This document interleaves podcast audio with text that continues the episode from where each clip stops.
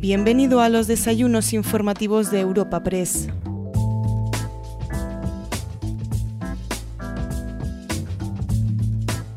En esta nueva edición de los desayunos informativos de Europa Press en formato podcast, te ofrecemos un encuentro realizado en el Hotel Rosewood Villamagna gracias al patrocinio de Altadis, Cepsa, Ibercaja, Fujitsu, KPMG, Fundación Ibercaja, Telefónica y Veolia. El protagonista de esta ocasión es Adrián Barbón, presidente del Principado de Asturias. Para su presentación hemos contado con una invitada de excepción como es la vicepresidenta primera y ministra de Asuntos Económicos y Transformación Digital, Nadia Calviño. Tras su exposición inicial en nuestra tribuna informativa, el ponente invitado de hoy ha charlado con el director de Europa Press, Javier García, para tratar distintos puntos como la financiación autonómica, la reforma de la ley del solo sí es sí y diversos temas que afectan a su región, como la ciencia y la innovación como palanca de cambio en Asturias o la apertura del AVE en el Principado. Abriendo el encuentro de hoy y dando la bienvenida a todos los invitados a esta cita, podemos escuchar a Asís Martín de Caviedes, presidente ejecutivo de Europa Press. Buenos días, señor presidente del Senado, vicepresidenta primera del Gobierno y ministra de Asuntos Económicos y Transformación Digital, querida vicepresidenta, vicepresidenta tercera y ministra para la Transición Ecológica y el Reto Demográfico, ministro del Interior, ministra de Industria, Comercio y Turismo, ministra de Ciencia e Innovación, presidente del Principado de Asturias. Perdona que no te haya citado el primero, siendo tú la estrella invitada, pero ya sabes esto del protocolo, presidente. ¿eh? Dicho todo eso, muchas gracias en nombre propio, querido presidente, de verdad, querido Adrián, por estar con nosotros. Es un verdadero honor. Presidente de la Junta General del Principado de Asturias, vicepresidente del Gobierno de Asturias, delegada del Gobierno en Madrid y del Principado, secretarios de Estado, diputados y senadores, muy numerosos consejeros y consejeras del Gobierno del Principado, embajadores, autoridades, queridas amigas y queridos amigos. Como decía al principio, el ponente invitado de hoy es el, el, presidente del Principado de Asturias, que nuevamente agradezco de verdad corazón, de corazón, querido presidente, que seas tú. Me hubiera gustado mucho ser quien te presentase, pero hay alguien en la sala ciertamente mucho más importante que yo que va a ser quien te, quien te presente, la vicepresidenta primera del Gobierno. Por favor, vicepresidenta.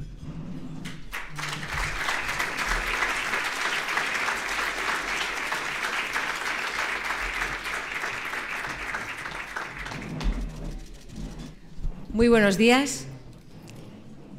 Comentábamos antes de entrar presidente del Senado, queridos eh, compañeros del Consejo de Ministros, amigos, amigas. Comentábamos antes de entrar que últimamente estoy aquí todo el tiempo haciendo presentaciones en, desayunos informativos, pero la verdad es que es un gran placer y hoy es un placer especial, evidentemente, estar presentando a mi amigo, al presidente del Principado de Asturias, Adrián Barbón que además ha hecho un trabajo extraordinario como presidente de esa comunidad autónoma tan querida, soy gallega, y eh, además tan importante para nuestro país. Adrián es un político de vocación. He estado informándome un poco y me ha dicho un pajarito que realmente ya cuando era pequeño, mientras los demás jugaban a las canicas, él veía los debates parlamentarios. Se comprometió con los ciudadanos muy pronto, con 17 años, en una de las zonas con más simbolismo político de nuestro país, por supuesto, las cuencas mineras asturianas. Es hijo y nieto de mineros, no se puede tener mayor pedigrí en este sentido. Se licenció en Derecho y después de su licenciatura regresó a su pueblo, a La Viana, y dedicó su juventud a trabajar por sus vecinos en una región que, ha experimentado, que está experimentando una de las mayores transformaciones estructurales eh, y que ha cambiado probablemente más en nuestro país desde que nosotros éramos, éramos eh, pequeños. Es un hombre de fuerte compromiso y eso es lo que le llevó al Congreso y luego a, liderar y eh, ganar las elecciones, liderar el gobierno de la región en julio de 2019, justo unos meses antes del estallido de la pandemia del COVID. El liderazgo de, Adrián no es solo atender lo urgente y gestionar bien esa comunidad autónoma, también eh, lo importante. Y yo a lo largo de nuestra interacción en estos cuatro años y medio he visto que siempre, siempre eh, está pensando en el futuro de Asturias, cómo orientar ese futuro y creo que en este sentido puede sacar pecho por el aprovechamiento que se está haciendo de las oportunidades de los fondos europeos Next Generation, el plan de recuperación, que es una oportunidad extraordinaria para España, pero especialmente para Asturias ya está gestionando esos fondos en programas tan importantes para los asturianos eh, como la rehabilitación de vivienda, el transporte sostenible, la reparación de ecosistemas, la rehabilitación de edificios, el fortalecimiento de la AFP y la educación.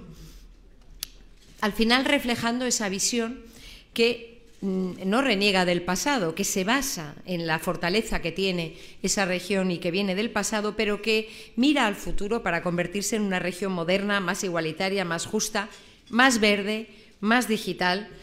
Lo compruebo cada vez que visito esa querida comunidad autónoma y nos lo va a contar hoy.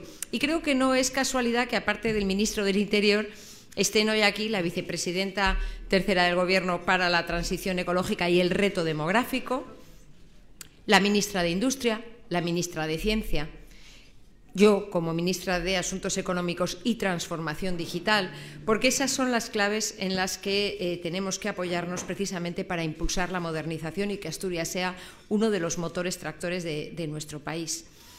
Eh, en la última reunión que tuvimos insistió mucho en que teníamos que hacer un nuevo PERTE, un nuevo proyecto estratégico de descarbonización de la industria ahí estamos, impulsando ese proyecto estratégico y yo creo que ese tesón y esa visión eh, contribuirá justamente a la modernización de todo el país.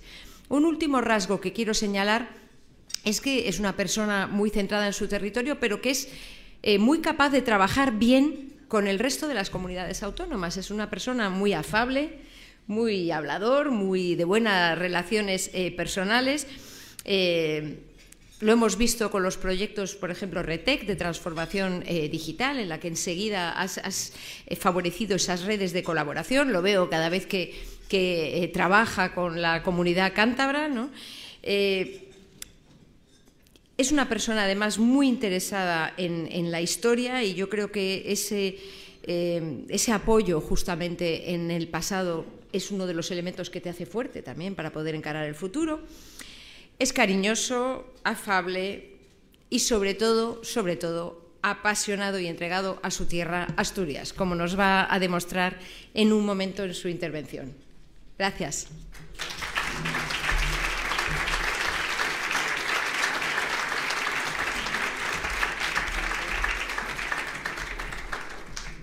Permítanme que use bastante agua. Una de las secuelas del COVID que me quedó, cosa de la vida, que tengo que andar hidratando la, garganta cada poco, para que luego digan que el COVID a veces no deja secuelas, ¿no? Querida vicepresidenta primera, la verdad que agradecerte las palabras de cariño, sobre todo en algunos de los elementos en los que es verdad, me siento identificado, soy un orgulloso hijo, nieto, bisnieto, tataranieto de mineros, esa es mi saga.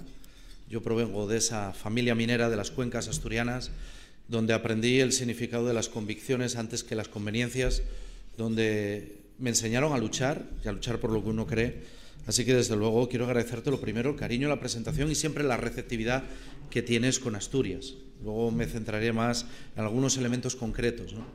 Quiero agradecer, como no puede ser de otra manera, la gran presencia institucional, pero como Asís me ha facilitado el trabajo y os ha citado a todos, yo me voy a ahorrar los saludos institucionales y me voy a centrar en saludar a tanta representación empresarial que está en la sala.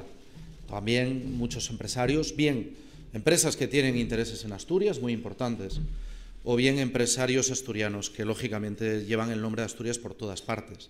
También la representación sindical, que también la hay, me alegra mucho ver a Pepe, a muchísimos amigos y amigas de la vida social, y antes pues eh, pude ver a gente muy querida para mí, como puede ser Juan Ramón Lucas o Sandra, por poner un ejemplo, o veo a Víctor Manuel y, hombre, eh, aquí tengo que hacer una confesión personal para un asturiano que se crió, que sus padres le llevaban a los conciertos de Víctor Manuel y que la música de Víctor Manuel sonaba siempre en aquel Renault 9 de mi padre, pues lógicamente es algo que me emociona especialmente.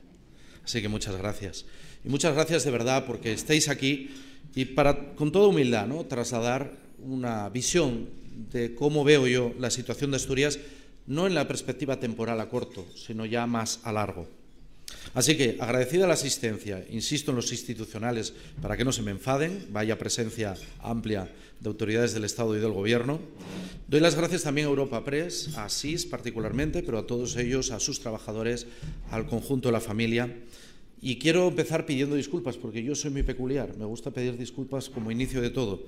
Y es que les he puesto francamente difícil el llegar hasta aquí después de varios imprevistos que hizo imposible acudir antes. Y tengo que agradecerles la cariñosa insistencia para que estuviera. Y para mí es un honor, de verdad, estar en Europa Press. Que dentro de cuatro meses hay elecciones, yo creo que lo tenemos claro. Hay elecciones municipales y hay autonómicas en muchos sitios, entre otras, como saben, Asturias. Simplemente con ver los informativos ya vemos el fragor ¿no? de la batalla, cómo la atmósfera se va calentando. Eh, son señales inconfundibles de que se acerca el invierno, se acercan las elecciones. Es como cuando los isobaras se juntan en los mapas del tiempo, nunca cabe error, se avecinan vientos fuertes.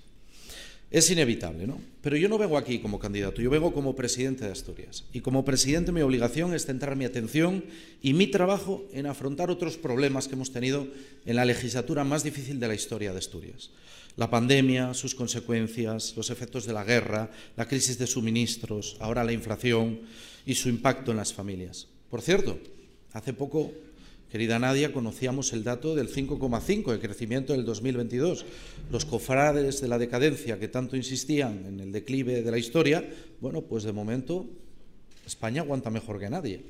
O sea que, como algo de responsabilidad, sin duda le toca a la vicepresidenta, permítame que lo destaque.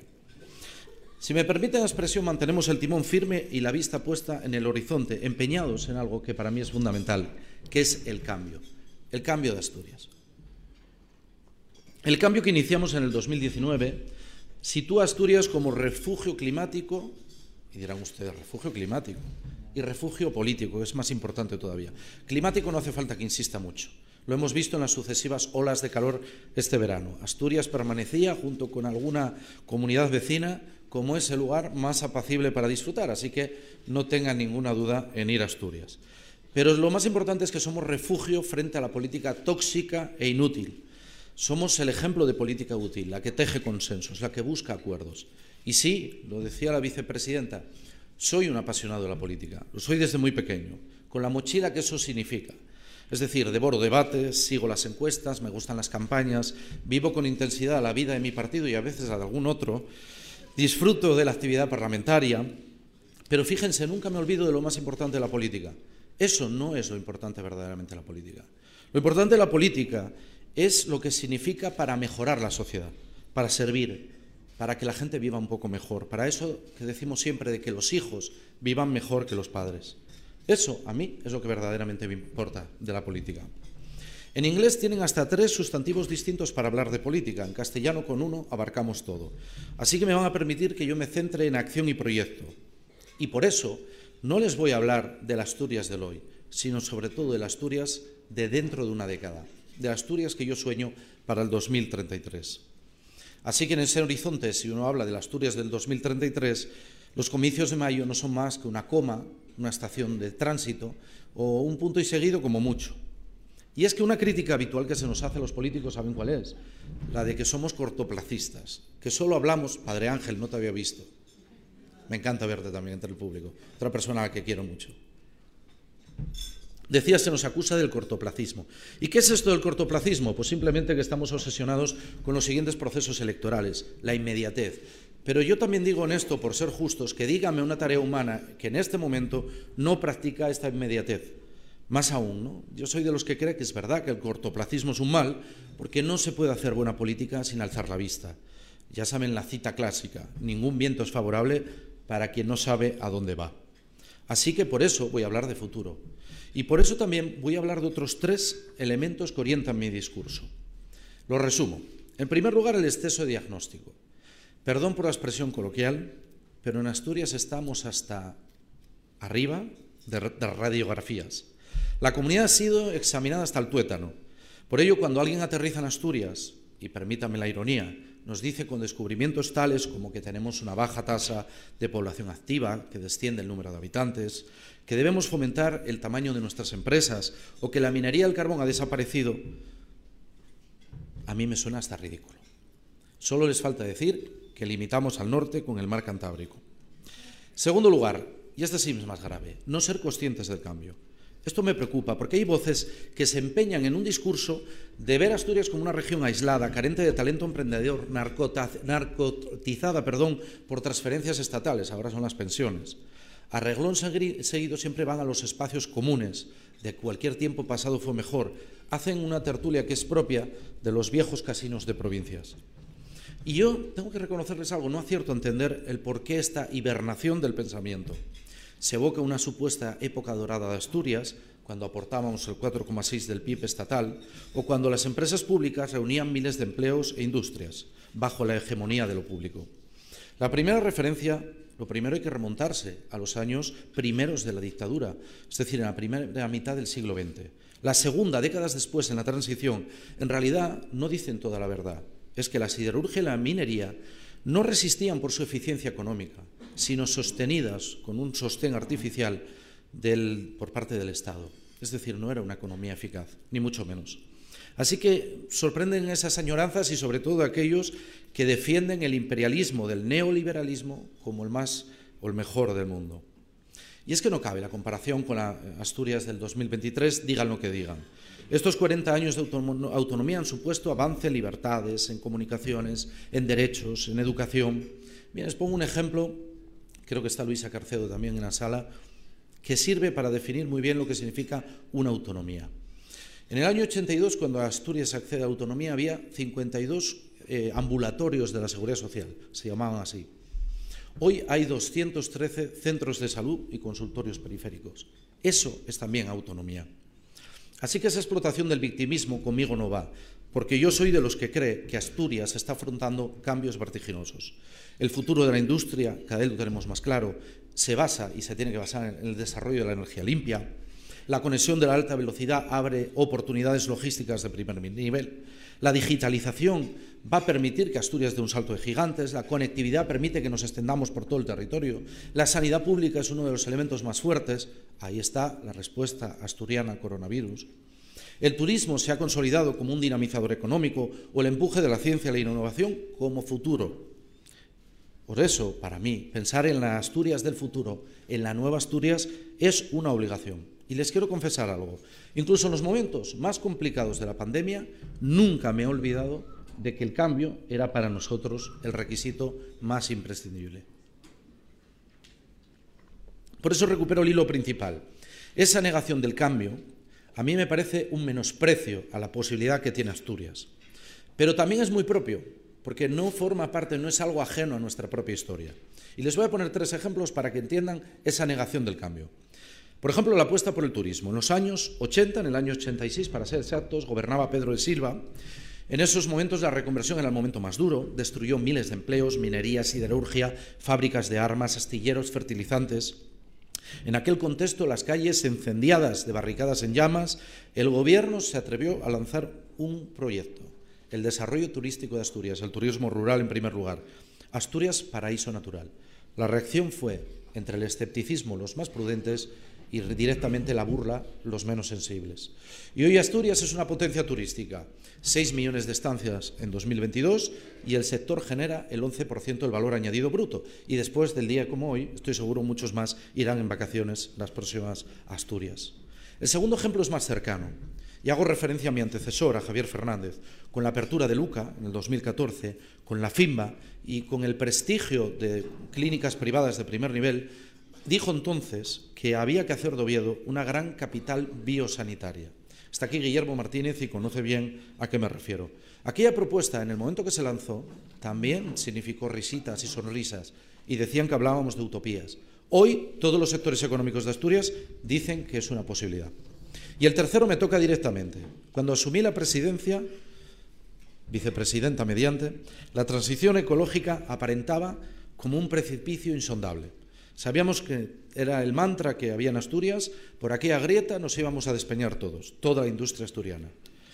A mi gobierno le tocó la responsabilidad de quebrar el miedo y afinar que era inevitable por un lado y necesaria, que podíamos debatir los tiempos y las compensaciones, pero que combatir el cambio climático era una realidad que no podíamos evitar, que había una deuda con las futuras generaciones y que situarnos a la cabeza nos podía dar una ventaja diferencial. Sé que no fue fácil proclamar en solitario ese nuevo paradigma. Las empresas fueron las primeras en reaccionar. Y aquí, permítame que lo diga, el proyecto de Arcelor es la mejor muestra, pero hay muchas otras, porque hay muchas empresas aquí que hablan de ello. Ya se habla del hidrógeno verde como del nuevo carbón, ¿no? Quedan heridas por restañar, claro que sí, cierre de las térmicas, pero la industria, hay que reconocerlo, se está ganando su futuro. Y me consta el desvelo de aquí, en este caso, de la vicepresidenta para la transición ecológica. El haber asumido, quiero decir una cosa clara, es cierto, todo esto se ha conseguido por las empresas, pero el haber asumido la responsabilidad política de dar la cara y de defender este tránsito como ineludible es algo que significa lisa y llanamente voluntad política. Y además, partiendo de una premisa, que Asturias ha perdido el miedo al cambio. Un apunte. Antes de entrar, la ministra de Industria y futura alcaldesa de Madrid, permítanme aquí el speech, me ha informado de algo muy importante para nosotros, y es que la Comisión Europea ya ha comunicado al Gobierno de España que la fase de prenotificación del proyecto de Arcelor se ha cerrado de forma favorable. Así que vamos por buen camino, es una excelente noticia y se inicia así la última fase de notificación. Aquí quiero agradecer al Gobierno en pleno, porque me consta, Reyes, Teresa, Nadia, todos han luchado muchísimo para que esto salga adelante. También quiero agradecer, como decía Nadia al principio, la voluntad que ha tenido el Gobierno de España cuando hablamos de aquel PERTE de la descarbonización de la industria. Es verdad, es una de las medidas, yo creo, más importantes si queremos apostar por la industria del futuro. Y tengo que agradecer no solo eso, sino doblemente el nombramiento de un asturiano para coordinar este PERTE. Estando un asturiano por el medio, estoy seguro que van a ir bien las cosas.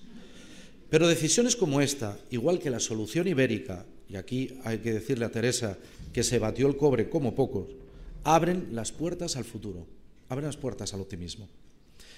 Les he dado dos razones de, este miedo al cambio, de por qué quiero hablar de futuro, pero me queda una tercera. Miren, yo soy presidente del Principado y para mí esta responsabilidad es absolutamente incompatible con hablar mal de Asturias, con renegar de su cultura, con desconfiar de su futuro. Entiendo, cómo no, las críticas de la oposición, solo faltaba críticas políticas y que intenten optar a la presidencia. Ahora, lo que me cuesta más es cuando se les va la mano, como pasa muchas veces en la política nacional, y se recurre al insulto. Porque yo no soy así. Y en esta sala hay gente del PP que me conoce desde hace mucho que sabe que nunca he sido así y no lo voy a ser jamás. Lo que no comprendo en absoluto, y ahora ya lo digo, es que para hacer oposición al gobierno de turno lo que haya que hacer es una especie de páramo, de una visión de páramo desolado de calamidades, que se avergüencen del orgullo de pertenencia o que se avergüencen del patrimonio cultural. Y es que yo tengo plena seguridad en Asturias. Creo en Asturias y su gente. Y también creo en aquellos asturianos y asturianas que no viven en Asturias por falta de empleo, por continuar su itinerario formativo o porque sencillamente han tenido que emigrar. Esa certeza me lleva a, que la esperanza, a la esperanza y al convencimiento de que liderar los cambios permite que estemos haciendo en realidad esa mejor Asturias con la que nos presentamos en el 2019. Así que de eso va esta conferencia, de asegurar el futuro de Asturias. Y en los pocos minutos que quedan voy a tratar de explicarles cómo hacerlo. Parto de una premisa. Lo mío, y digo lo mío, que es lo de todos, es un proyecto colectivo, no personal. Abundan los individualismos en política. Yo considero que esto forma parte de un encaranaje muy potente. Gobierno, Federación Socialista Asturiana, una propuesta progresista abierta a la sociedad, un partido con democracia interna que reconoce la pluralidad de Asturias, que se ha situado en la centralidad. Hemos sido capaces de lograr acuerdos con empresariado, cámaras de comercio que están aquí también, universidades, sindicatos y la mayoría de fuerzas parlamentarias. Un gobierno y un partido de Asturias que entienden que la moderación, el diálogo, el consenso no es una debilidad, sino que galvanizan, que la fuerza del diálogo es una máxima a seguir y que la estabilidad y la experiencia es nuestra carta de presentación. Y a estas alturas ya dirán, oye, pero háblanos ya de las Asturias de 2033. Así que voy a ello. Siete puntos van a ser los que definan esas Asturias del 2033. La primera, la consolidación de la economía verde y sostenible. Durante años Asturias fue una paradoja. Por un lado teníamos la costa mejor conservada de España, y es así, eh, si está Luisa Carcedo le debemos mucho en este sentido, pero a pocos kilómetros además de parques naturales, paisajes privilegiados y al mismo tiempo las industrias más contaminantes. Poco a poco esto se va solucionando. Hemos ido suavizando esa contradicción y en los próximos años, en los próximos 10 años, tiene que acabar por completo. El nuevo tejido económico de Asturias tiene que ser verde, diverso y sostenible. La nueva reindustrialización se tiene que basar en cinco frentes. La transición ecológica, que antes decía, la nueva industria, la descarbonización. ¿no? Hay proyectos de Arcelor, de EDP, de, de Heidil y de otros muchos en torno a lo del hidrógeno verde y a la economía circular. Y es que habrá un antes y un después. El Gobierno de Asturias continuará impulsando ese cambio con la ayuda de todos los fondos que se pongan a tiro. Aquí también vuelvo a citar a la vicepresidenta Calviño, porque tiene mucho que ver en el reparto de fondos, y ella lo ha dicho, la buena gestión, la agilidad con la que lo estamos gestionando en Asturias. La economía circular, algo que gusta mucho a Teresa, será otra de nuestras líneas de actuación. Es una oportunidad de redimensionar, de rediseñar, de dar valor añadido a nuestra economía. Les doy un dato ilustrativo. Podríamos cubrir el 2% de la energía de la industria con biogás producido por bioresiduos asturianos y se podría alcanzar el 20% usando parte de los residuos ganaderos. Esta es la realidad también de esa economía circular. Pero también el apoyo al sector primario y las empresas agroalimentarias. Es inseparable de la transición ecológica y a veces cuando se habla del proyecto de esa Europa Verde nos olvidamos de la situación que no solo afecta a las fábricas, sino también al planteamiento global del sector primario, de eso que llamamos ahora soberanía alimentaria. Para, desde aquí hasta el 2027, el Principado recibirá 600 millones de la política agraria común y vamos a fortalecer nuestra marca como una marca de calidad en sí misma. El aprovechamiento del PERTE agroalimentario será, por supuesto, clave. La entrada en otra dimensión turística. Lo de Asturias Paraíso Natural ya no es un eslogan, es una seña de identidad favorecido además por la mejora de las comunicaciones físicas y con 55 millones de euros que vamos a invertir en los próximos años, el auge turístico continuará, sin duda, con la calidad natural como crecimiento.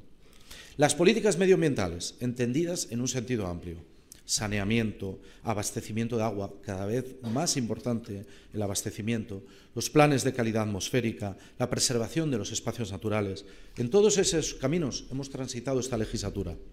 Y es que todas esas medidas redundarán en un nuevo tejido económico, estimularán la actividad empresarial y la creación de empleo. Y eso, a su vez, nos ayudará en la demografía. En segundo lugar, la Asturias de 2033 será una comunidad hiperconectada, digital e inclusiva, lo que significará, para aquellas descripciones de los viajes románticos o las inquietudes de jovellanos, romper el aislamiento. Acabada la autovía al Cantábrico, con la mejor oferta de vuelos de nuestra historia desde nuestro aeropuerto, la entrada en servicio de la variante, la puesta en marcha de esa exigencia del corredor atlántico que el otro día reivindicábamos en Santiago, el inicio de la mejora de las cercanías ferroviarias nos permite elevar la vista sobre lo inmediato. Antes cité el cambio de paradigma industrial. Bien, pues ahora voy a hablar de un nuevo paradigma, y es que el futuro en las comunicaciones pivotará sobre la sostenibilidad y la conectividad. Por eso, en Asturias tenemos una tarifa plana para el transporte, conecta, 30 euros al mes, viajas en todo tipo de transporte, la mejora del transporte público a las zonas rurales es clave, o la cobertura digital llega al 97% de la población. Avances que, como todo en la vida, serán valorados mejor dentro de unos años. La red de infraestructuras, lo cierto es que nunca culmina, siempre habrá algo nuevo. La autopista del mar, la culminación de calzadas, la finalización de grandes obras en el occidente, por ejemplo, o las inversiones que se deben en Oviedo, Gijón, Langreo, Mieres, la ejecución de planes de cercanías, pero también tenemos que tener más ambición. La meta está cambiando de nombre. Se llama, repito, conectividad y sostenibilidad y por eso diseñamos programas de atracción de nómadas digitales. Por eso que vivimos tiempos de profundos cambios, no somos capaces todavía de vislumbrar la importancia de lo que supone la modernización de nuestro tejido productivo, la digitalización y sobre todo la apuesta por las pymes y los autónomos, retos claves. Pero también la Administración, y aquí voy a ser especialmente duro. La Administración no puede ser una excepción al cambio. La Administración no puede estar para perder el tiempo, que los ciudadanos perdan el tiempo, ni las empresas. Está para resolver problemas, para garantizar el interés general. Por eso hay que aprovechar las oportunidades que ofrece la digitalización para hacernos más eficaces y, sobre todo, una atención cada vez más personal. Nuestro objetivo es convertir la Administración en una plataforma de servicios útil, que ponga en el centro a las personas y que capacite digitalmente para esos accesos. No es una tarea sencilla, porque si hay resistencias al cambio, no les quiero contar lo que supone en la Administración. Y yo presido una Administración autonómica cuya arquitectura institucional fue diseñada en los años 80 del año pasado, del siglo pasado. La realidad de Asturias no tiene nada que ver. Así que, sin una administración moderna y eficiente, capaz de responder a estos retos, no vamos a avanzar. Por eso, en esta legislatura declaramos la guerra a la burocracia y emprendimos el camino para modernizar la administración autonómica. Estamos poniendo las primeras piedras, pero en los próximos diez años debemos ser capaces, sin duda, de construir el edificio en su totalidad. Y si hay que reformar la Administración, el tercer punto me lleva a la reforma y el fortalecimiento del estado de bienestar, con especial atención a las personas mayores. Otro dato, los fondos europeos nos van a permitir destinar 24 millones a la compra e instalación de 17 dispositivos de tecnología sanitaria de primer nivel. Ahora bien, dentro de pocos años, esta inversión necesitará un refuerzo porque el avance de la técnica nos lleva a ello. Atenderemos esa demanda, como tenemos que bajar y rebajar las listas de espera, mejorar las condiciones salariales del personal sanitario, robustecer la atención primaria, proteger la salud mental, ampliar el número de profesionales. Todo ello es urgente e inmediato. Aquí no cabe hablar ni tan siquiera de años, de diez años, sino que ahora. No obstante, hay que saltar la frontera de lo urgente. Asturias tiene que ser una comunidad envidiada por las demás por la calidad de sus servicios públicos, como ha sido siempre, por el alto nivel del sistema educativo y sociosanitario. Y solo será posible si contamos con recursos suficientes. Así que voy al meollo de cómo sostener el sistema. Frente a la carrera de saldos fiscales, esta carrera enloquecida en la que se han introducido muchos de mis colegas autonómicos, en Asturias hemos definido un modelo tributario que llamamos la vía fiscal asturiana que es muy selectiva y que está volcada en beneficiar a la gran mayoría de las personas. Pero, por ejemplo, al presidente que les habla no le beneficia en absoluto. Y tiene que ser así. Es decir, con nuestro sistema de deducciones fiscales concretas, dirigidas específicamente a las clases medias y trabajadoras, lo que hay que decir es que la gran mayoría de asturianos pagará menos IRPF en la declaración que, haya, que hagan el mes de abril y mayo que el año pasado. Lo van a hacer ellos pero el demás tenemos que seguir contribuyendo para sostener el sistema. En segundo lugar, que es necesario otro modelo de financiación autonómica. No vino María Jesús, pero en esto sé que decirle es el deseo de meterla en el mayor de los avisperos. ¿no? Tendrán que preparar espaldas de fakir para soportar la negociación, sin duda dura, pero no nos engañemos, es urgente es inaplazable para sostener el coste de los servicios, especialmente el sanitario, y sobre todo un coste que se dispara en las comunidades como la de Asturias envejecida. Por ejemplo, la partida dedicada a sanidad absorbe ya el 36% de los recursos asturianos. Y no nos duele el esfuerzo. Estamos orgullosos de hacerlo. En Asturias del 2033 tampoco cederemos a la privatización, pero seamos conscientes de la necesidad de reforzar la financiación. Porque precisamente en una comunidad envejecida como la nuestra estamos afrontando el cambio del modelo de atención a las personas mayores. Una transformación que iniciamos este año. Durante la pandemia, recordarán, nosotros nos empeñamos en Asturias que cualquier persona, con independencia de su edad, tuviera siempre la atención hospitalaria necesaria para hacer frente a, a la pandemia, al COVID, a la COVID-19. Esto nos distinguió, no todos actuamos igual. Ese apego, ese cariño especial que en Asturias tenemos a los mayores, se ve también y se refleja en las prestaciones sociales, en el combate a la soledad no deseada y en el nuevo definición de nuevos modelos de atención residencial, sin olvidar además que aquí hay un nicho de negocio también de creación de empleo. Cuarto lugar, la Asturias del 2033 será la de la recuperación demográfica. Este año hemos incrementado el mayor número de ayudas de toda la andadura autonómica para promover natalidad, fomentar la conciliación o ampliar la malla de escuelas infantiles. Aprobaremos la ley, el proyecto de ley, perdón, de impulso demográfico. Eh, diez años sé que es un periodo exiguo para revertir una situación que en el caso de Asturias tiene sus inicios en 1985. Y aquí no hay remedios inmediatos, ni tampoco bálsamos milagrosos, porque eso ya se lo dejo a los vendedores de crecepelo que abundan en tiempo electoral. La atención a la migración tiene mucho que ver con la demografía. Aludo a mejorar las condiciones de retorno de todos los que han tenido que salir de Asturias. Caudal de, experiencia y talento que hay que aprovechar. Decenas de miles que pueden regresar. Una política fiscal diferenciada para el medio rural. Deducciones e incentivos a los concejos en riesgo de despoblamiento, aumento del 40.000 euros del ticket del emprendedor rural para emprender en los núcleos rurales, a fondo perdido, y también una nueva ordenación territorial integradora del eje urbano y rural. La dotación de equipamientos, servicios e infraestructuras, aquí van desde las carreteras del suroccidente, las escuelas rurales. Asturias es la comunidad que tiene escuelas más pequeñas, con tres y cuatro alumnos. Tres y cuatro alumnos. Extendemos la banda ancha, reforzamos los hospitales comarcales y la red de 0 a 3, porque sabemos que fija población. Y permítame que aquí, en el tema demográfico, sitúe las ayudas directas a la natalidad y las deducciones fiscales, por ejemplo, por hijo a cargo hasta los 25 años. También las deducciones fiscales para familias numerosas. Con las nuevas deducciones, Asturias se ha convertido en la comunidad que hace una apuesta más fuerte por la natalidad y estimularla. Así que también voy a insistir en la cautela. Una década es un plazo corto. No puedo prometer que en el 2033 Asturias volverá a tener no sé cuántos millones de población. No es así. Pero sí garantizo que en esta década doblegaremos y desplegaremos una política demográfica capaz de revertir a medio y largo plazo la pérdida de población. En quinto lugar, la Asturias de la juventud y la igualdad. En 2007, hace ya 15 años, abrió la Casa Malva, un equipamiento básico y totalmente novedoso en toda España en la lucha contra la violencia machista. Asturias siempre ha estado a la vanguardia de la lucha por la igualdad. Es una bandera que nos negamos a arriar. Estos días en los que Vox propone un protocolo del aborto similar al que han planteado, aunque yo no sé ya si se debatió o no en el gobierno de Castilla y León, eh, se producen silencios clamorosos, como es el PP, ¿no? en el caso de Asturias. Pero yo sí lo quiero hacer hoy aquí. Quiero decir que no se puede dar ni un paso atrás en la defensa de los derechos de las mujeres, ni por muchas ganas que tengas de gobernar, ni porque sea costa este gobierno, acceder a ese gobierno, de limitar derechos y libertades. La igualdad no tiene precio. Igual que tenemos que reducir la brecha de género, pero sobre todo nos queda mucho por hacer en materia de juventud, para favorecer formación y emancipación, para que tenga un proyecto de vida, para que sus propósitos se cumplan.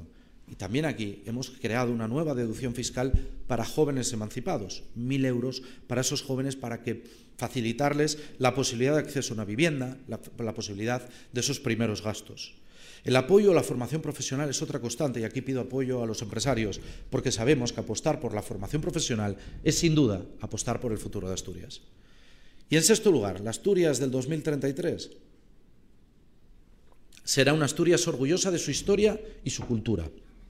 Antes dije, me lo escucharon, que no concibo presidir el Principado y avergonzarme del patrimonio cultural o histórico. Lo decía también la vicepresidenta. Soy un apasionado de la historia. Este mandato nos hemos dedicado también a ello. Desde el 1300 aniversario de Covadonga, 25, a la celebración del 25 de mayo de 1808, cuando Asturias declaró la guerra a Napoleón y allí nació nuestra bandera, o la conmemoración del 40 aniversario del Estatuto de Autonomía. Todo ello responde al mismo afán. Conocer y valorar la historia es la forma más importante de recuperar la autoestima y el orgullo de pertenencia, uno de los grandes malos. Es un cambio de mentalidad de primer orden. Y es que el desdén a la manifestación cultural de Asturias, a sus tradiciones, incluidas las lenguas de Asturias, es propio de que no confían en esta tierra. Hemos dado pasos de gigantes, la ampliación del Museo de Bellas Artes que se pondrá en marcha este año, el cuidado del perrománico, algo único a nivel mundial, la potenciación de la ruta jacobea, la promoción del Camino de los Santuarios entre mi tierra hermana de Cantabria, el santuario de Liébana, Covadonga y Oviedo, se suman a una defensa que hemos hecho clara y valiente de la defensa del asturiano y el leonaviego. No conozco ni una sola comunidad que se precie, que permanezca cruzada ante el riesgo de que se extingan sus propias lenguas. La Asturias de la, próxima década va a superar sin duda ese debate. La protección de nuestras señas culturales se asentará en el consenso social y político y para ello reformaremos el Estatuto de Autonomía. Y he dejado en último lugar la ciencia, la innovación y la investigación, porque no porque sea lo último lo menos importante, sino porque estoy convencido que aquí radica la gran revolución de las Asturias del 2033. Lo que hemos hecho en esta legislatura es iniciar esa revolución. Vale, no es una revolución llena de exaltados ni causa furor en las calles, cierto, pero por ejemplo hemos aumentado de 2 a 12 los centros de I de en Asturias, antes me parecía en el listado de invitados, veía por ejemplo a PMG, ahora ha instalado sus centros de I de en Asturias, con su laboratorio de materiales. Se ha disparado la creación de empresas de base tecnológica, hemos ordenado las ayudas de investigación, atraído las carreras científicas, aprobado recientemente la Agencia de la Ciencia y la Innovación, que va a ser clave, e impulsado misiones científicas relacionadas con el envejecimiento y el hidrógeno verde es una auténtica revolución del ecosistema científico. Así que la Asturias del 2033 pasa por consolidar la economía verde y sostenible, una comunidad hiperconectada, crear un Estado sostenible del Estado de bienestar de vanguardia, orientarnos a la recuperación demográfica, comprometido en la lucha por la igualdad y los derechos de los jóvenes, una Asturias orgullosa de su cultura, su historia y sus creadores. No se pueden imaginar las Asturias del porvenir sin esas señas, pero si tuviera que elegir una llave del futuro, ¿cuál es la llave del futuro de Asturias? Yo lo diría abiertamente, es la ciencia, la innovación y el desarrollo tecnológico. La próxima década será la del cambio de Asturias basado en eso, en la auténtica palanca del cambio. Esta apuesta sé que no es una obra pública tangible, no es un colegio, no es un puente, no es una carretera que se pueda tocar. Es una tarea silenciosa, también con complejidad administrativa. No siempre la Administración colabora en ella. Pero así conseguiremos que la, Asturias de la próxima década sea por fin el paraíso natural de la industria verde y el talento, un lugar idóneo para vivir y trabajar. Confío por ello en que hayan entendido ¿Por qué no me conformo con la descripción de lo conocido en este momento y por qué pienso ya abiertamente en la próxima década? En la década del cambio, la década del cambio. Mi gobierno, el gobierno del cambio, está obligado a pensar en las Asturias del futuro. Lo que reitero, lo que quiero hacer realidad con nuestras fuerzas, con autoestima, abiertos, eso sí, a España y al mundo. Y para ello tenemos que asegurar el futuro, y ese es el gran reto de los próximos años. Algo que haremos con la audacia de las Asturias que nunca temió ni al cambio ni al progreso, con la mejor Asturias, la resistente, la que lucha, la que no se rinde. Esa es la Asturias a la que yo quiero poner voz. Muchas gracias.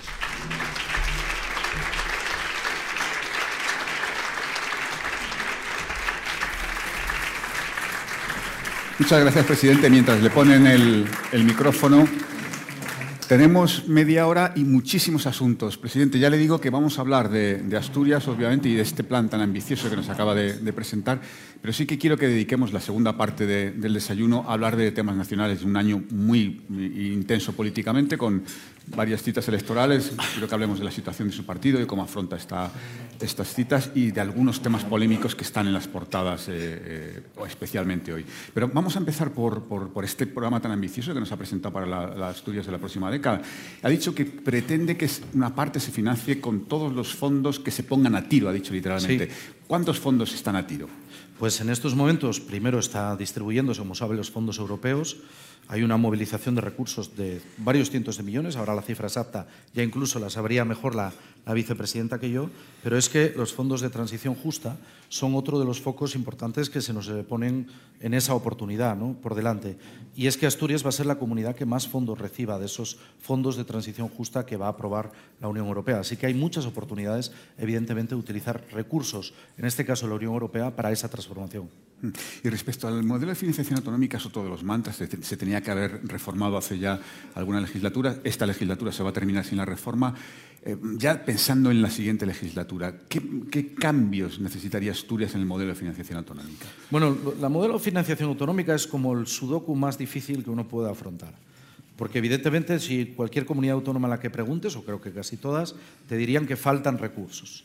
Y es cierto porque el modelo es un modelo que ha envejecido y es cierto también porque hay situaciones, por ejemplo, el envejecimiento de nuestra población hace que nuestra prestación de servicios, antes ponía el ejemplo de escuelas rurales de tres y cuatro alumnos, discrepan del modelo de financiación de otros lugares. ¿En qué basamos nuestra defensa? En algo muy sencillo, que no puede ser un modelo basado exclusivamente en la población en términos brutos. Tiene que ser una población ajustada teniendo en cuenta despoblamiento, envejecimiento, dispersión poblacional, orografía, porque al final lo que pide Asturias y lo que piden otras muchas comunidades autónomas, que en su momento, por cierto, nos reunimos de todos los partidos, ligado en esa defensa de modelo de financiación, era que había que cumplir la Constitución, la igualdad entre españoles y que podamos acceder a los mismos servicios de calidad, vivamos donde vivamos. Mm. ¿Pueden decirnos más o menos cómo, cuánto consideran ustedes que puede ser el déficit de financiación de Asturias? No, no tengo ahora los datos justos de, financiación, pero dése cuenta que en los últimos años el incremento, por ejemplo, cuando se dice se está incrementando la partida de personal, pues una parte muy importante tiene que ver con la asistencia sanitaria.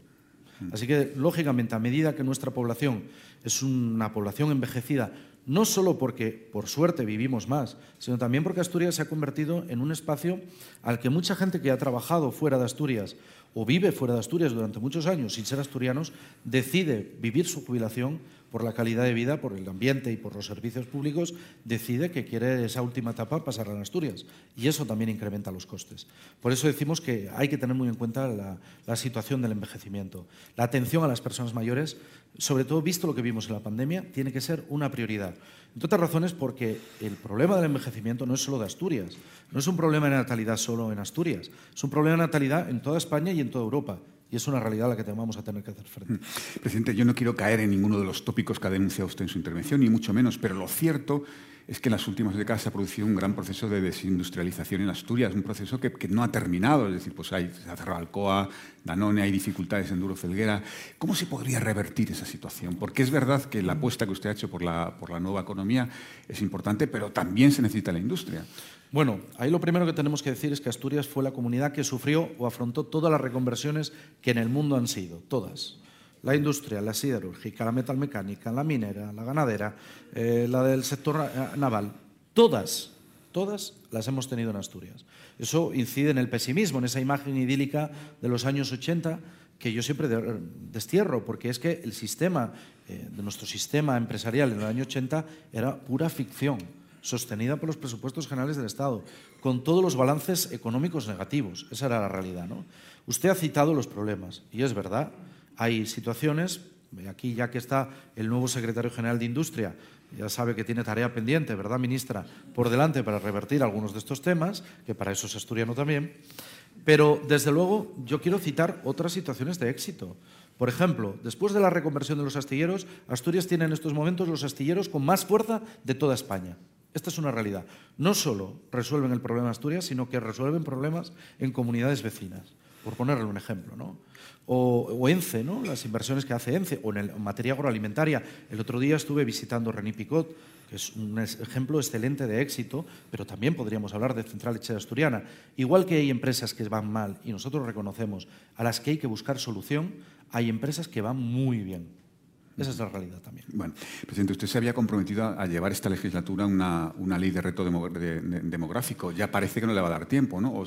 Bueno, vamos a aprobar el proyecto de ley. Es verdad que hemos intentado que fuera muy consensuado, algo ajeno en política. Yo siempre digo que, que toda mi vida, no sé si está en la sala, creo que está una persona que quiero mucho, que es Begoña Larraínzar, que fue vicepresidenta conmigo en una comisión de la FEM.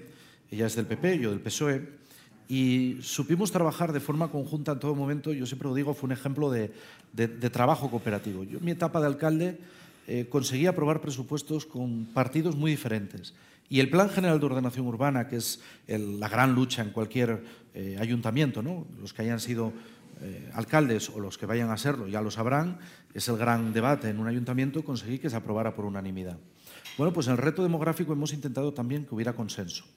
Y yo creo que hay, aquí hay dos caminos. El primero, hubo una comisión parlamentaria en el que se ha llegado a un amplísimo consenso.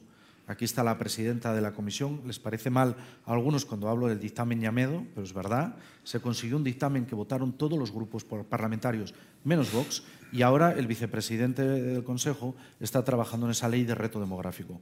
Lo importante es verdad, difícilmente se va a aprobar en el Parlamento en esta legislatura pero el proyecto de ley va a salir de nuestro gobierno y, lógicamente, nada más que se reinicie el tránsito en esa parada temporal, en esa pequeña pausa de mayo del 23, vamos a continuar con esa ley de consenso para llevarla a cabo. Presidente, le voy a plantear dos temas que siempre generan polémica. El primero es la lengua. Usted se ha referido en su intervención y va a insistir en, llevar la modificación del estatuto para, para hacer cooficial el bable. Eh, para eso se requieren 27 diputados, creo, ¿no? ¿Se podrán conseguir la próxima legislatura? Bueno, eso hay que preguntarlo a los asturianos, ¿no? Si nos dan 27 mañana, pues solucionó el problema.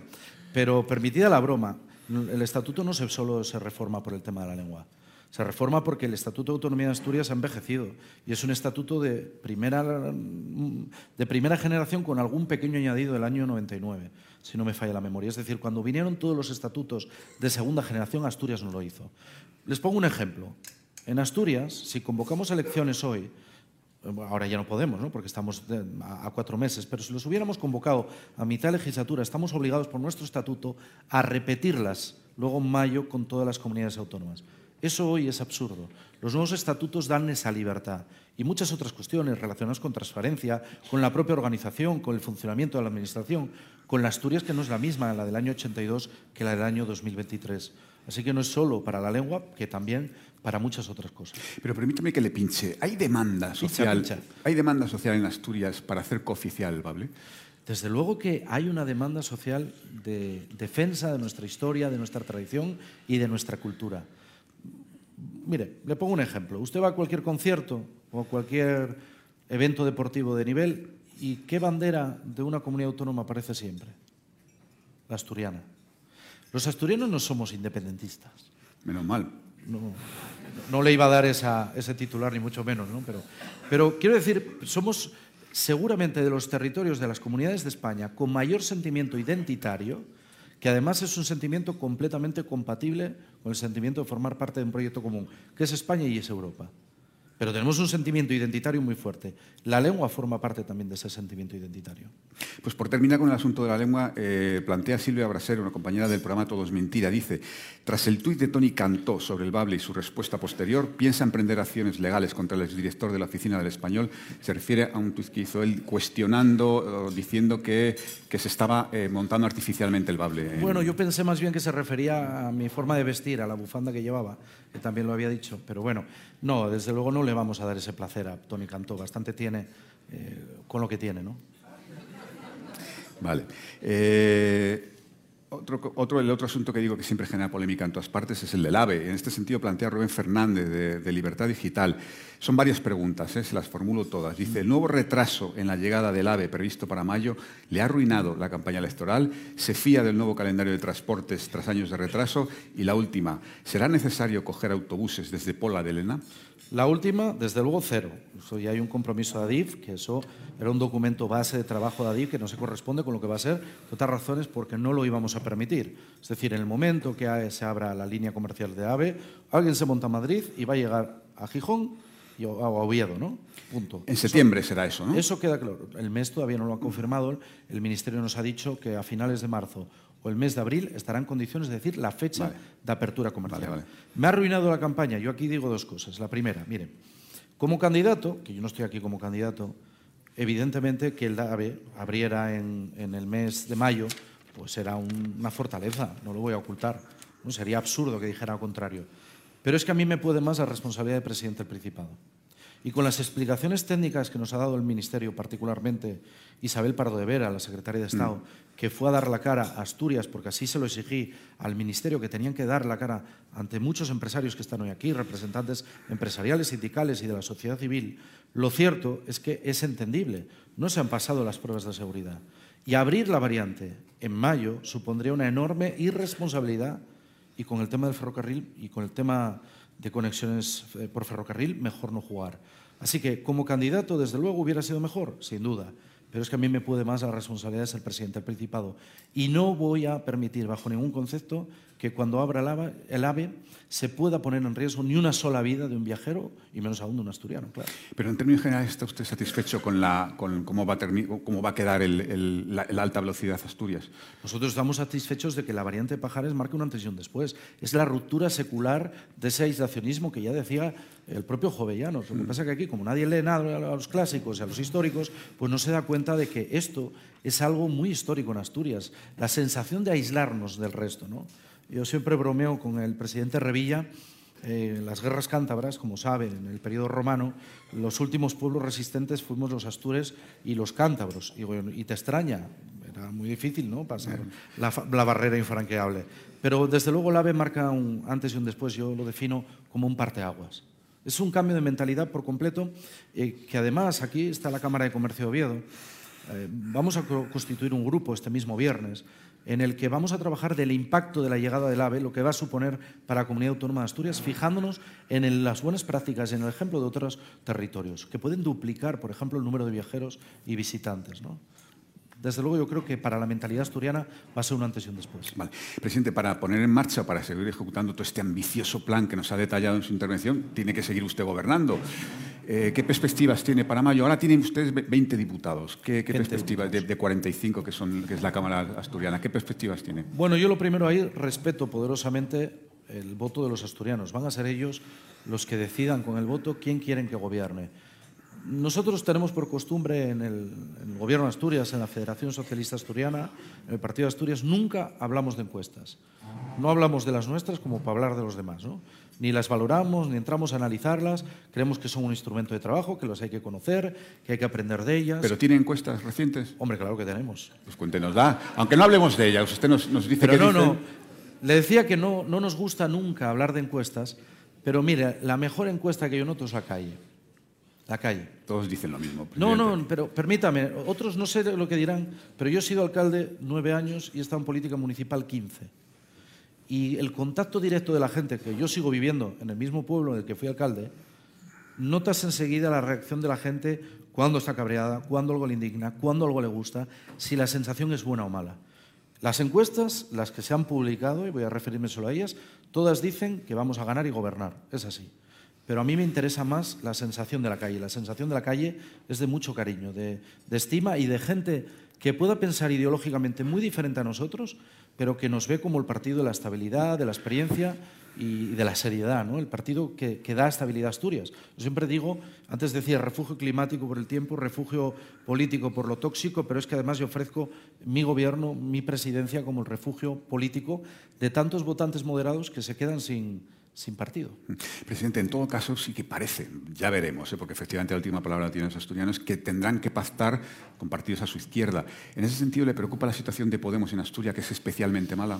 Bueno, lo primero, hasta que no se vote, vamos a ver. Yo aspiro a la mayoría suficiente para no tener sencillamente que abrir grandes pactos más allá de los necesarios en los grandes temas. Esta legislatura hemos gobernado en minoría con 20 diputados de 45. Y hemos conseguido aprobar los cuatro presupuestos, algo que no pasaba en Asturias desde la legislatura del 2003. Es decir, todos los presupuestos en años consecutivos no se aprobaban en Asturias desde el año 2003, con 20 diputados de, de 45. ¿Me preocupa lo que pasa a la izquierda del PSOE? Sí, me preocupa, lógicamente lo veo con una prudente sensación de respeto, porque tengo un profundo respeto por los votantes de izquierdas que bueno, puedan no simpatizar con el Partido Socialista, pero desde luego yo también a esos votantes lo que les quiero decir es que ante la frustración no se pueden rendir y tienen que votar. Y lógicamente hay más opciones en la izquierda. Presidente, dígame algo de, de Diego Canga, el, el, candidato del Partido Popular. Bueno, pues que es un funcionario europeo con una trayectoria que se ha reconocido y conocido estos días en, a través de los medios de comunicación que yo le siento por él un profundo respeto y que deseo que cuando le toque liderar la oposición, si es que decide quedarse en Asturias, lo haga desde el acuerdo y el consenso y vivamos una legislatura un poco distinta, porque miren, los peores momentos de la pandemia, cuando pactamos a nuestra izquierda y derecha con todo el mundo, hubo unos presupuestos que los únicos que votaron en contra fue el Partido Popular de Asturias. Eso pienso de él, ¿no? que cuando le toque asumir la oposición, plantea una oposición mucho más constructiva. Por cerrar el capítulo asturiano, Oviedo y Gijón, perspectivas, presidente. Pues las perspectivas, nosotros salimos a ganar en las dos, pero también en Avilés, que veo aquí a la alcaldesa, sí, sin verdad, duda, ¿no? y otros, otros alcaldes, el alcalde Cudillero, el alcalde Corbera. Nosotros salimos a ganar partiendo de una premisa que muchas veces sorprende cuando doy el dato, ¿no? En Asturias, eh, la Federación Socialista Asturiana gobierna en un total de 54 municipios de 78. La segunda fuerza en Asturias, en términos municipales, es Izquierda Unida, que tiene nueve alcaldías. Y la tercera es el Partido Popular, que tiene siete. Nosotros salimos a ganar en todas y cada una de los municipios. Y para eso nuestra militancia está votando. Recientemente están ahora planteándose y aprobando candidaturas. Frente a antes me decía usted, por ejemplo, el candidato que nos, nos ha impuesto Madrid al PP en Asturias. Yo hace tiempo que digo que el PP de Asturias ya no existe, es el PP en Asturias, pues es una franquicia de lo que les deciden desde Madrid.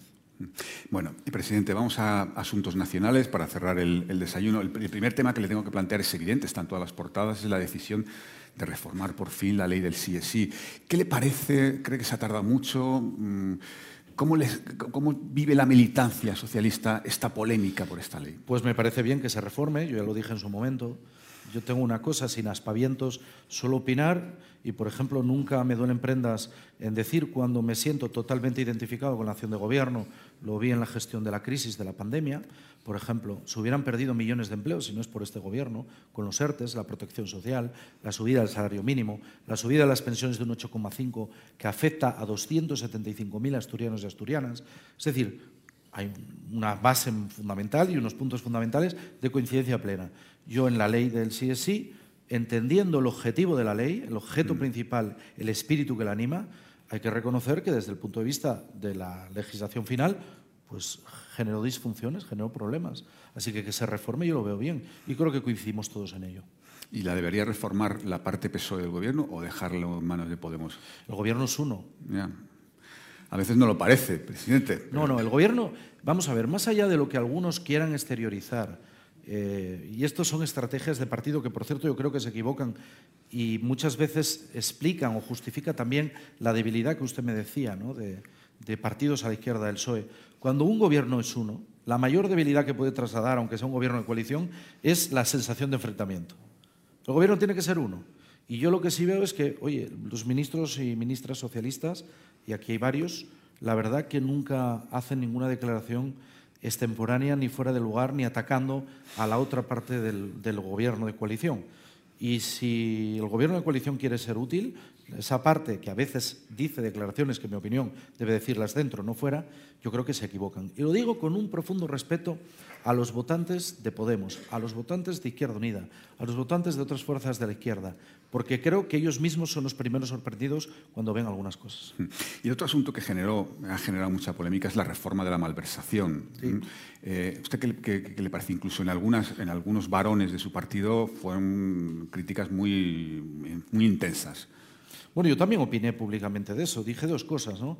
Que, por ejemplo, comparto plenamente esa reforma del tipo penal en el que lo que obliga es a controlar mejor el patrimonio de los políticos y deberíamos ampliarlo a más patrimonios. Es muy bueno que se nos chequee el patrimonio y que se vea que no hay un incremento injustificable, yo eso lo comparto plenamente, pero sin embargo la otra reforma no la compartí y lo dije también, que no estaba de acuerdo. Sigue sin estar de acuerdo a pesar de las explicaciones que ha dado el gobierno. Yo, mire, tengo muchos defectos, pero uno que no tengo, y es verdad, no hablo al son del titular. Por eso muchas veces les digo a los medios asturianos, saben, déjame estudiar el tema y cuando tenga estudiado el tema, opino. Por ejemplo, sedición. Yo sedición compartí la reforma, pero compartí la reforma después de estudiar el tema y después de estudiar la legislación comparada del resto de Europa. No porque mi partido opine no sé qué, no, no, porque yo en eso siempre lo digo. Aquí hay delegados del gobierno a los que quiero mucho, pero es que yo no soy el delegado del gobierno, yo soy el presidente del Principado de Asturias y me gusta analizar los temas, me gusta tener pensamiento y rigor y cuando tengo una posición la defiendo claramente en el Parlamento explicando el por qué estoy de acuerdo con algo y no estoy de acuerdo con otras cosas. Hmm. ¿Usted cree, como dice el Gobierno, que el proceso ha terminado? Bueno, desde luego yo creo que no tiene nada que ver la situación de Cataluña hoy con la Cataluña del año 2018. Vamos, pero eso no hace falta que lo dijera yo, solo aquellos que se niegan a reconocer la realidad lo pueden decir. Mire, yo tengo muchos amigos asturianos en Cataluña y les pregunto, y me dicen que la situación y el clima de convivencia ha cambiado por, por completo. A pesar de que unos y otros, en los extremos, intentan seguir radicalizando. Hay quien se sitúa, antes hablaba de la centralidad, que no es el centro. ¿Quién se sitúa en la centralidad en Cataluña? El PSC, los socialistas, clarísimamente. Son los garantes de la convivencia y de... Hay un lema que a mí me gusta mucho, que es el de Estados Unidos. Et pluribus unum de muchos uno. Bueno, pues lo mismo, también esa es la imagen que yo tengo de España, de la pluralidad construyendo la unidad. Presidente, creo que usted conoce mucho a Núñez Fijo. Han compartido muchas reuniones, han compartido muchas horas y creo que le conoce bien. ¿Nos podría valorar un poco cómo, cómo ve a Núñez Fijo como presidente del PP?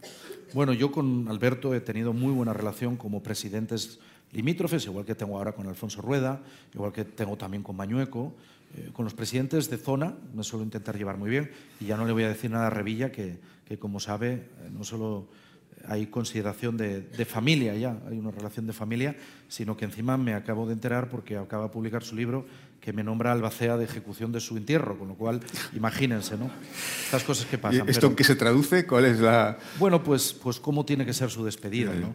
Eh, desde luego hay cariños más afectos, pero con Alberto he trabajado mucho en temas de financiación autonómica, en temas de reto demográfico, Y la verdad es que a los que lo conocemos de esa otra manera, de esa otra convivencia, el Alberto Núñez Feijóo que vemos en la política nacional nos sorprende mucho respecto al Alberto Núñez Feijóo que conocíamos en nuestras negociaciones con nosotros. ¿Pero en qué? Detállenos un poco, ¿en qué le sorprende? Pues porque yo, sinceramente, me da la sensación de que el PP no ha entendido el cambio de oposición, de esa oposición constructiva que yo creía que él iba a representar. Hmm. A veces da la sensación de que no hay un PP, que hay dos que hay un PP que seguramente si pudiera tendiera más al diálogo y hay un PP radicalizado en el no, en el estar cuestionando permanentemente la legitimidad del gobierno. Oiga, yo, ah, que, ya le digo, me gusta la política desde crío, lo decía antes Nadia Calviño, yo entiendo la política como un espacio lógico para el debate, para la confrontación. Claro que queremos unos y otros ganar elecciones, para eso nos presentamos y gobernar, ¿no? Pero hay un paso muy peligroso que nunca se puede dar, dudar de la legitimidad electoral del que gana. Yo nunca, jamás en mi vida, dudé de la legitimidad electoral, por ejemplo, del alcalde de Oviedo, que fue el más votado en la ciudad de Oviedo, y es del Partido Popular. Todo lo contrario, siempre se lo he reconocido y hemos tendido puentes para que el gobierno de Asturias y el gobierno de Oviedo trabajáramos conjuntamente. Y yo creo que el PP de España le cuesta encontrar ese espacio, no lo está encontrando y no puede caer por la presión de su derecha a la derecha, no puede caer en la tentación de cuestionar las instituciones o cuestionar la legitimidad del resultado electoral, porque las elecciones son cada cuatro años y están ahí los resultados. Mm. Usted también conoce mucho, obviamente, a Pedro Sánchez. Usted estuvo con él desde, el principio. ¿Cómo le ve? ¿Cómo afronta este año electoral? Yo lo veo muy bien. Vamos, lo, que hablo con él tampoco es que hablemos todos los días, ni mucho menos. Yo no soy de estos que presumen todo el día de que están hablando todos los días, ¿no? como si les estuvieran llamando a todas horas. No, ni mucho menos. Mantengo muy buena relación con él y yo lo veo seguro, lo veo convencido lo veo trabajando sobre todo en la dinámica de la superación de la crisis, de que eh, yo creo que en la pandemia, antes lo decía y además a mí que me tocó vivir la crisis anterior como alcalde de La Viana, y aquí hay gente de La Viana que lo sabe, eh, la sensación más impotente que puede tener un político es cuando cientos de personas van al mes a decirte que se quedan sin ayuda de desempleo, que se quedan en una situación totalmente límite, con miles de desempleados solo en el Concejo de La Viana, el municipio de La Viana, pero decenas de miles, cientos de miles en Asturias y no tienes ningún instrumento para poder facilitarles. Yo creo que el Gobierno ha gestionado muy bien eso, el evitar que la crisis del COVID se tradujera, que fue la mayor caída del PIB, si comparamos con otras, se tradujera en una situación de despidos masivos. Lo veo muy volcado también en la cuestión internacional. Antes hablaba de la solución ibérica, por ejemplo, en materia energética. Fíjense la diferencia de precios, qué importante es para algunas empresas que están aquí, ¿no? Asturiana de Cin, por ejemplo, que lo sabe bien los precios o que supone ¿no? de la energía. Es decir, lo veo seguro en esa planificación, en ese cambio, y lo veo muy bien en el ámbito internacional. Y yo creo que el segundo semestre, cuando presida lógicamente la, el, turno, ¿no? la presidencia de turno de la Unión Europea, pues yo creo que ahí va a desarrollar todo su potencial. ¿Y usted cree que yo lo veo bien. ¿Y usted cree que esa presidencia, con esto terminamos, esa presidencia española de, la Unión Europea puede ayudar electoralmente al, presidente y al PSOE o es neutral a efectos electorales? Vamos a ver, la, presidencia si sale bien, lo que hace sobre todo, lo que refuerza es el perfil del presidente. Eso hay que decirlo claramente. Es decir, que un presidente se mueva bien en la escena internacional, eso se nota enseguida. Porque ¿qué significa eso? Para que la gente lo entienda? Pues que un presidente se mueva bien en la escena internacional significa una diferencia tan sutil como poder reinvertir o movilizar recursos por valor de 140.000 millones de euros en España o, sin embargo, una política de austeridad y recortes porque no tienes influencia en la escena internacional. Así que, electoralmente, no sé lo que supone. Yo no creo que los ciudadanos de la calle estén a pie de obra, si me permite la expresión, siguiendo el día a día de lo que es el periodo de presidencia de la Unión Europea, ni mucho menos. Pero sí que creo que refuerza claramente la figura presidencial. Y mire, hay un análisis que yo hago frente a los que discrepan de cambios de tendencias y todo esto. Si uno coge todos los procesos electorales desde el COVID hasta ahora, lo que ha habido en realidad no ha habido procesos de reforzamiento, de giros a la derecha, que se dice muchas veces, ¿no? Lo que ha habido en realidad es consolidación de quienes en ese momento ejercían la presidencia. Porque en tiempos de incertidumbre, por eso yo insisto tanto lo de ofrecer estabilidad y experiencia, en tiempos de incertidumbre lo que la gente muchas veces vota la seguridad de la experiencia, de saber que cuando uno compita, y en este caso va a ser claro, el único candidato, por ejemplo, en las elecciones autonómicas de Asturias, que sabe lo que es ser presidente del Principado con sus errores y aciertos, porque ha aprendido muchísimo de los errores cometidos, soy yo. Y eso lo puedo ofertar a los asturianos. Y lo mismo va a pasar en diciembre cuando lo haga el presidente del Gobierno. Presidente, hemos cumplido escrupulosamente el tiempo. Muchas gracias. Un placer y un honor tenerle con nosotros. Gracias. Gracias a todos. Muchas gracias.